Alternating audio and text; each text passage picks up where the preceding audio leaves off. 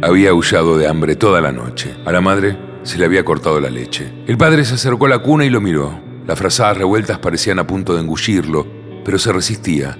Apretaba con fuerza los puños diminutos. Lo levantó con morosidad, esperando una voz que lo detuviera.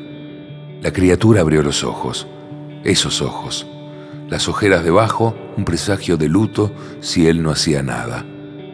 Lo envolvió para protegerlo del frío, era febrero y una gruesa capa de nieve cubría las calles del pueblo. Hizo un fardo prieto, el llanto cesó y lo sucedió una queja aguda, como la de los gatitos cuando los metían en un saco para tirarlos al pozo. Percibió tras de sí un roce entre las sábanas, ella se movía, tal vez dejaba de darle la espalda a esa cuna odiada.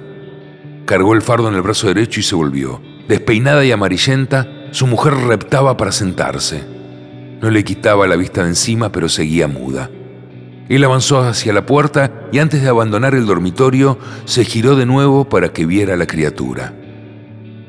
Con voz rasposa le pidió que se lo lleve, como si no solo se le hubiera cortado la leche, sino que se hubiera secado toda. Llévatelo, fue su grito de papel de lija antes de cerrar los ojos. Entonces salió.